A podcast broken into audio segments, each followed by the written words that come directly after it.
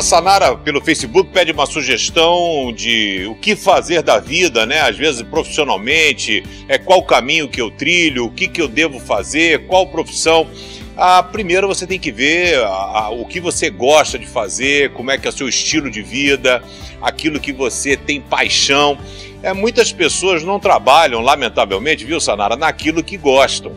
Algumas pessoas trabalham até pela sobrevivência, né? Mas sempre sonhando ah, em fazer um dia aquilo que gostam. Por isso que a gente precisa, a Bíblia fala muito sobre planejamento. Ah, Jesus fala dizendo que é, quem é que vai começar uma edificação sem planejar primeiro? Você não vai construir um prédio sem ter um projeto.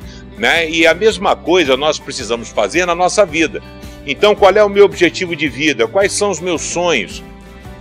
Quais são as metas que eu tenho que percorrer? Quais são as minhas necessidades no momento? Porque às vezes o problema é que o brasileiro gosta de dar um salto enorme, né? Eu quero chegar no último degrau aqui da posição, mas eu tenho o primeiro, o segundo, o terceiro. Às vezes eu vou fazer uma escola técnica, eu vou fazer um estágio, eu vou trabalhar, eu vou até chegar ao estágio que você quer. E a gente precisa estar tá, cuidado e planejar isso muito bem. Por isso que Provérbios 21:5 diz: "Quem planeja com cuidado tem fartura" mas o apressado acaba passando necessidade. Que você possa planejar, viu, Sanara, o que Deus tem planejado para a sua vida. Que você esteja aberto, aberta a ouvir a voz de Deus e não somente a voz do teu coração. Às vezes ah, existem muitos casos que o pai fala: Eu quero que você seja uma advogada. A pessoa vai, estuda direito.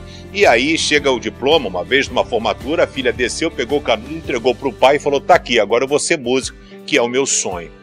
Então você precisa atrelar o teu sonho às tuas necessidades, ou seja, sonhar nunca é demais, mas ser realista é fundamental. Que Deus abençoe a sua vida e os desafios, Sanara, bem como de todas as pessoas.